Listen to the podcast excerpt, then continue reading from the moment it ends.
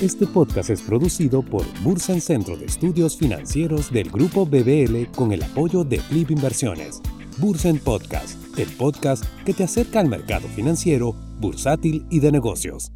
La opinión de los expositores deben tomarse a título personal, emitidas por expertos y no representan necesariamente la opinión del grupo BBL, ni constituye una recomendación de algún tipo. La información contenida no constituye una oferta de venta o una solicitud de una oferta de compra. Asimismo, la información, los datos y el análisis histórico contenidos en este podcast no deben tomarse como una indicación o garantía de desempeño futuro. Hola, bienvenidos a un nuevo episodio de Bursen Podcast.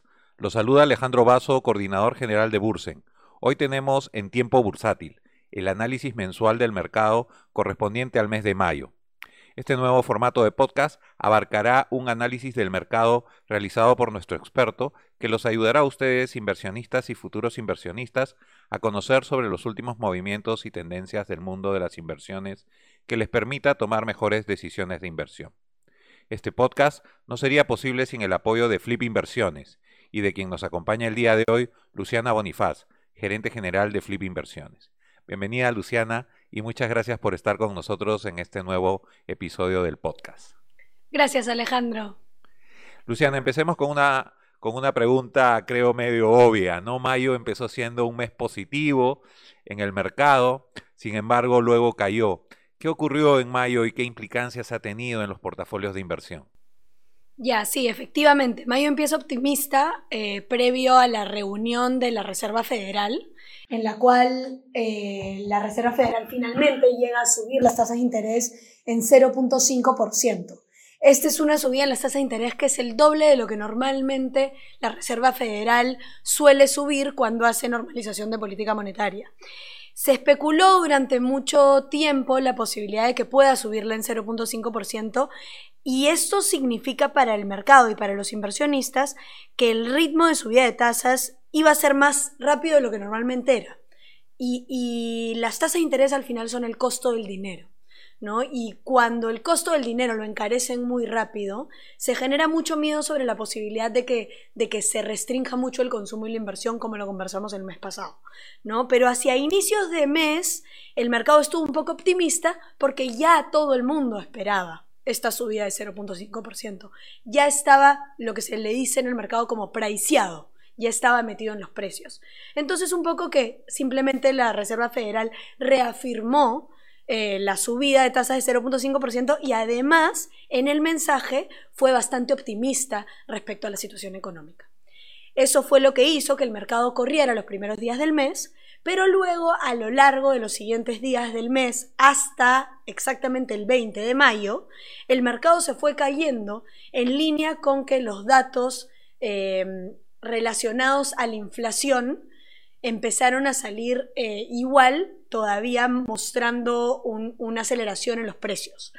No necesariamente que la inflación haya salido por encima de lo esperado, sino que además el tema de los salarios que es un indicador eh, relativo a la inflación, el tema del empleo, que está bastante apretado, está bastante, es una muy buena situación del empleo, pero eso también puede generar inflación. ¿no? Entonces se empieza a especular sobre el tema de inflación en abril, eh, en mayo se reporta la inflación de abril en 8.2%, se esperaba 8.1%, salió un poco por encima de lo esperado, pero en realidad sale por debajo del mes de marzo. En marzo salió 8.6. Entonces ya se empieza a mostrar un poco de esa aceleración en inflación, pero los inversionistas lo que ven es el hecho de que sale por encima de lo esperado. ¿No? Entonces, eso es lo que hace que el mercado se caiga, termine llegando hasta chocar el menos 20% desde su punto más alto. Esto en el mundo de inversiones es considerado como eh, mercado bajista. Cuando el mercado choca menos 20% ya se le considera bear market. En inglés es lo que, como todo el mundo lo conoce, en español mercado bajista. A partir de este momento em, suele haber un, un flujo de entrada bastante importante de los inversionistas grandes, que son inversionistas de más de largo plazo, como los este, inversionistas institucionales, las AFPs, eh, las aseguradoras, los fondos de pensiones eh, grandazos alrededor del mundo, los este, hedge funds, suelen tener, tomar este punto como un punto de entrada, ¿no? Entonces, si ustedes ven desde 20 de mayo hacia fin de mes, el mercado regresa, el S&P 500 regresa muy fuerte. y termina cerrando el mes inclusive positivo, ¿no? Justamente porque llega al menos 20. Em, esto es más o menos lo que pasó en el mes, gira todo alrededor de las tasas, gira alrededor de lo que hemos estado conversando el mes pasado, que es la misma razón que ha estado moviendo el mercado todo el año, ¿no? que es este tema de la inflación, de las tasas y de la Reserva Federal y cómo va a ser para manejarlo. ¿no? Entonces, Luciana, un poco recordando lo que ha pasado en este año, ¿por qué estamos teniendo un año tan particularmente volátil? Sí, de hecho, em, esta razón es la razón por la cual el mercado está tan volátil desde fines del año pasado. Y es el hecho de que mm, luego de la, de la crisis, como lo conversamos el mes pasado, luego de la crisis de la pandemia, hubieron muchas restricciones por el lado de la oferta, ¿no? Restricciones en la cantidad de trabajadores por el tema de la pandemia, ¿no? Restricciones en los puertos, restricciones en las cadenas de abastecimiento, y eso generó mucha restricción por el lado de la oferta.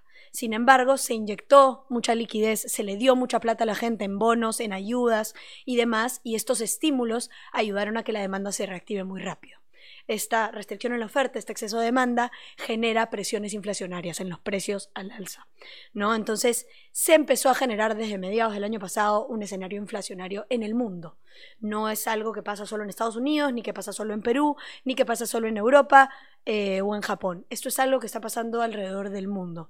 Hay una presión inflacionaria desde mediados del año pasado que no deja de, de acelerarse digamos. Y eh, lo, que, lo que pasa en estos momentos es que para tratar de controlar esta presión inflacionaria, los bancos centrales tienen que salir a encarecer el costo del dinero, es decir, subir tasas de interés o quitar dinero de las economías, para tratar de controlar un poco este exceso de demanda, este exceso de optimismo, y de esa manera controlar un poco los precios. ¿Qué es lo que pasa? Que en estos momentos en los que la Reserva Federal, que es el banco principal, el Banco Central de Estados Unidos, el principal país del mundo y el que todo el mundo mira en el mercado de inversiones, tiene que salir y empezar a subir las tasas de interés, encarecer el dinero. Y a mucha gente le da miedo que en el camino de que esté tratando de controlar la inflación, se le pase la mano, encarezca mucho el dinero o quite mucho dinero de la economía y se genere una recesión económica. ¿Por qué? Porque en el pasado muchas veces, casi el 100% de las veces, se ha generado una crisis económica a raíz de la subida de las tasas de interés. Entonces, la razón principal, lo mismo que conversábamos el mes pasado, por la cual hay tanta volatilidad en el mercado en estos días, es porque la Reserva Federal tiene que controlar la inflación sin generar este, una recesión económica. Entonces es este, este juego que tiene que hacer, tiene que poner en la balanza uno versus el otro y tenemos que ver que la Reserva Federal tenga, que tenga la capacidad de poder hacerlo, poder frenar la inflación, pero sin generar una recesión económica. ¿no? Entonces eso es sobre, sobre lo que la gente especula. Mucha gente piensa un lado, mucha gente piensa el otro, y las diferencias en las opiniones y en las perspectivas son tan grandes que se genera esta dispersión en los precios en el mercado. ¿no? Ahora, esto, esta puede ser una pregunta un poco difícil, pero ¿cuáles serían las tres claves de lo que un inversionista debe hacer cuando el mercado está cayendo? Ya, y esta es una pregunta muy importante porque em, emocionalmente o digamos lo que uno pensaría en primera instancia es cuando algo cae, es al corriendo, ¿no?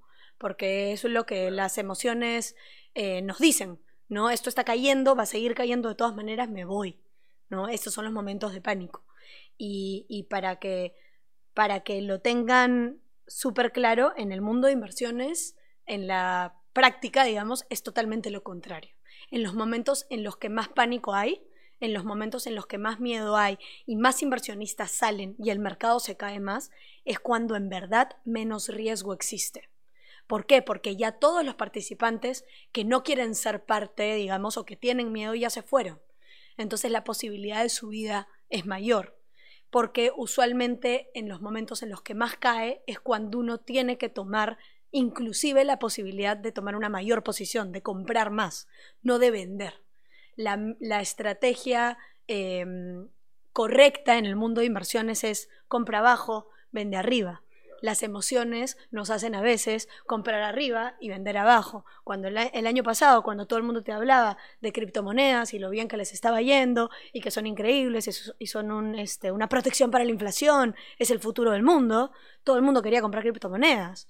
Hoy está 60% abajo desde inicio de año y, la gente está saliendo del mundo de criptomonedas, 60% abajo, ¿no? Entonces, eh, racionalmente uno tiene que respirar, dejar las emociones atrás y racionalmente en los momentos en los que algo cae es cuando más atractivo puede estar. Ahora, eso solo si lo haces o si inviertes en un mercado de inversiones que funciona, en un mercado eficiente, en un mercado líquido, en un mercado profundo. Porque, por ejemplo, el mercado de criptomonedas está 60% abajo, pero nadie sabe si se va a quedar 60% abajo. No hay un valor fundamental detrás que podamos medir y saber.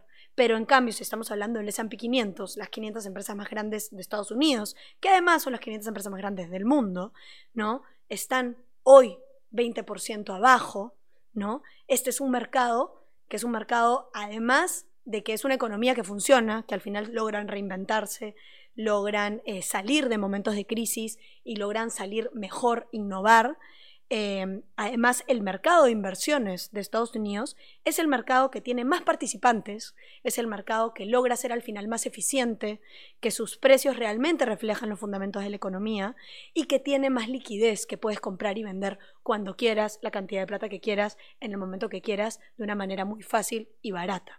¿no? Entonces, al final, si tú inviertes en un mercado como el americano, en estos momentos de crisis, en estos momentos de caída, es cuando uno tiene que tomar una mayor posición en ese mercado, una mayor exposición, porque cuando, aunque no lo crean, es cuando menos riesgo hay. Claro, y es que muchas veces yo me pongo a pensar en inversionistas que son seguidores, ¿no? Que, que compran caro porque están siguiendo la recomendación de alguien que tomó la decisión de inversión, pero que de repente esa decisión la tomó en un mejor momento, pero que como ha tomado la, la, la decisión de comprar tal activo financiero y le ha ido bien, yo tomo la decisión y de repente lo compro caro, y lo que sigue es una caída, una corrección de precios y, salgo decepcionado, ¿no? Esto porque de repente soy un inversionista seguidor, ¿no? Y, no he planteado una estrategia de inversiones apropiada. Entonces, si hablamos de estrategia, ¿por qué sería importante y cuáles son los beneficios de mantener una estrategia de inversiones para no convertirme en un inversionista seguidor, sino tener mi propia estrategia eh, de inversiones? Sí, y de hecho lo que hablas es muy importante en el, en el, mundo de inversiones, justamente porque las emociones participan tanto en el momento de las decisiones. Si tú no tienes una estrategia clara desde el día uno, si tú no tienes una estrategia clara y la sigues con disciplina, es probable que las emociones participen mucho más. ¿No? Si yo no tengo una estrategia clara de comprar cuando el mercado se cae menos 10 o menos 20 o menos 30, que es nuestro caso, por ejemplo, nosotros tenemos una estrategia eh, y, la recomendamos por el lado de, Flip Inversiones, que es que cada vez que el mercado americano, eh, las 500 empresas más grandes de Estados Unidos, llegan a tocar puntos como el menos 10, el menos 20 o el menos 30, nosotros tomamos una mayor posición de acciones en el portafolio, siempre. ¿No? Y es una estrategia que cumplimos con disciplina. Que al final de menos 10 se vaya a menos 20 o de menos 20 se vaya a menos 30 y luego regrese, eso es algo que nunca vamos a saber. Pero lo importante es tener una disciplina en tu estrategia, porque el día de mañana regresa y tú pudiste hacer un rendimiento adicional, pudiste recuperarte más rápido y pudiste mantener tranquilo eh, al cliente o estar tú tranquilo con tus inversiones.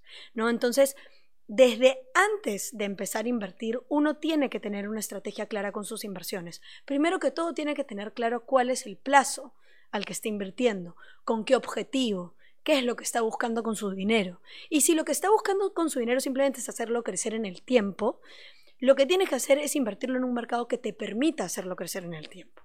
¿no? Eh, nosotros recomendamos hacerlo en Estados Unidos porque al final es el mercado más eficiente, más líquido y más profundo. Y es el que al final tiene una tendencia al alza, ¿no? Como conversábamos el mes pasado, si tú, em, si tú te vas 10, este, 30 años para atrás y miras los diferentes mercados, Europa, emergentes, Latinoamérica y Estados Unidos, Estados Unidos es el único que mantiene una tendencia al alza.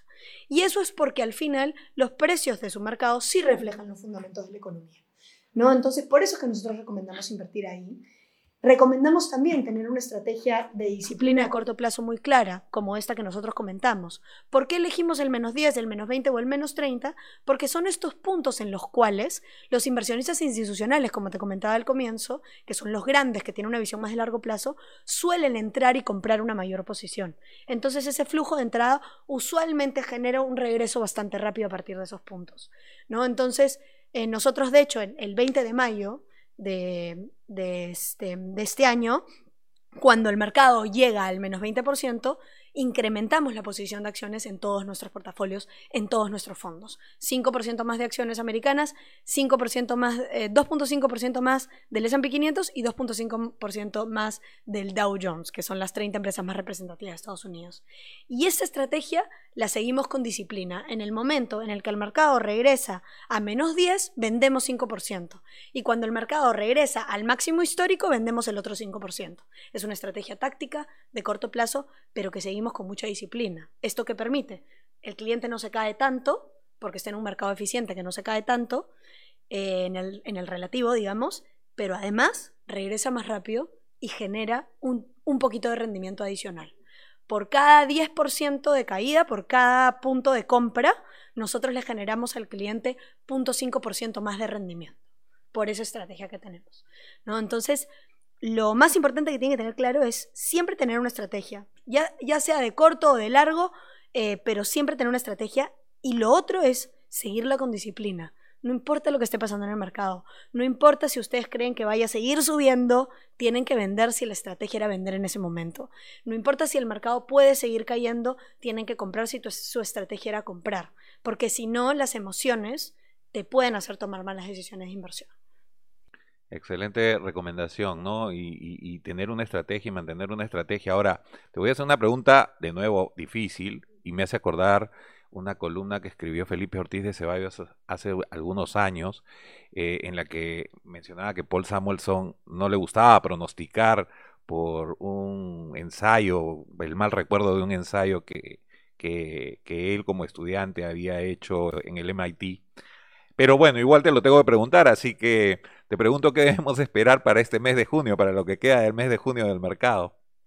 Ya, eh, de hecho es una pregunta difícil. De hecho, como, como les conté el, el, mes pasado, nosotros por filosofía no especulamos. Invertimos de esta manera, con esta estrategia y somos súper disciplinados porque sabemos que es la manera de cuidar el dinero del cliente y no tratamos de tomar eh, posiciones por un tema de especulación. Em, pero como les comenté el mes pasado, y esto es algo que sí no es una posición que no cambia por nuestro lado, es que mientras la incertidumbre sobre em, si la Reserva Federal va a poder controlar la inflación sin generar un freno en el crecimiento económico continúe, la volatilidad va a continuar. Y, y es tan simple como que hay mucha gente que piensa por un lado y hay mucha gente que piensa por el otro. Y si hay opiniones diversas, los precios van a irse para esos lados diversos y no van a tener un camino claro. Normalmente, cuando no estamos en escenarios como estos, tan decisivos y tan determinantes, em, las opiniones suelen estar mucho más alineadas, más juntas, y eso hace que los precios de mercado no se muevan tanto. Pero hoy en día, mientras esa incertidumbre continúe, mientras no veamos claramente datos de inflación saliendo menor que el mes pasado, continuamente, mientras no quede claro que los datos económicos de Estados Unidos se mantienen sólidos, que todos los meses siguen saliendo sólidos. Eso, eso sigue saliendo sólido, pero a la vez tiene que salir una data de inflación que demuestre que el efecto de la Reserva Federal está controlando efectivamente, o sea, la subida de tasas está controlando efectivamente la inflación sin frenar el crecimiento económico. Hasta ese momento no va a haber una subida sin volatilidad. Es así de claro. Ahora, que esta vez el mercado llega a menos 30 y eso es total especulación, lo voy a hacer igual, pero para que el mercado llegue a menos 30 históricamente, el mercado solo llega a menos 30 cuando efectivamente hay una recesión económica. Entonces, el mercado no va a llegar a menos 30, es probable, si es que no se muestran datos reales de que hay una recesión económica. Y hoy en día es todo lo contrario los datos de, nivel de endeudamiento de, las familias, de las empresas, son mucho más bajos de lo que eran prepandemia. El, el, empleo ya está en niveles previos de prepandemia. El consumo, la inversión, eh, las ventas minoristas, todos los datos muestran una sólida recuperación económica y, y una sólida situación económica. De hecho, por eso hay tantas presiones inflacionarias. Entonces, hasta que no se vea tampoco una real recesión económica, el mercado no, debería llegar a menos 30. Ese menos 30 se ve reflejado usualmente en momentos de recesión económica. Entonces, la especulación acá sería, compren. Estamos en menos 20, compren, está barato. Es el momento para invertir, el mejor momento para invertir es cuando todo se ha caído. Todo está en 20% de descuento. Tienen que aprovechar. Gracias, Luciana. Este podcast es producido por Bursan Centro de Estudios Financieros del Grupo BBL con el apoyo de Flip Inversiones. Bursen Podcast, el podcast que te acerca al mercado financiero, bursátil y de negocios. Bueno, Luciana, te invitamos a compartirnos algunas reflexiones finales. Perfecto. Para dar las reflexiones finales voy a hablar un poquito de qué es lo que ha venido pasando en el mes de junio. De hecho, ahorita estamos 14 de junio y el mercado luego de haber recuperado casi toda la caída, o sea, como 8% desde la caída del menos 20, eh, llegó a caer menos 20 de nuevo ayer, ayer 13 de junio. Llegó hasta el menos 20 de nuevo. Y esto se dio principalmente porque el viernes pasado salió la data de inflación de mayo. Y la data de inflación de mayo salió en 8.6%, el mismo dato que en, marzo y por encima del dato de abril de 8.2 entonces los inversionistas empiezan a especular sobre que la Reserva Federal va a tener que subir la tasa 0.75% inclusive más que el 0.5% que ya estaban esperando. Y esto nuevamente genera mucho susto en las inversiones y en los inversionistas. Pero lo que mucha gente o la mayoría de inversionistas no se ha dado el trabajo de hacer es de revisar bien la data. Y si tú revisas bien la data de inflación y excluyes la data de inflación de alimentos y de energía, a esta inflación se le llama la inflación core o subyacente en español, em, esta inflación salió en 6%, que es por debajo del 6.2% del mes de abril y por debajo del 6.4% de marzo.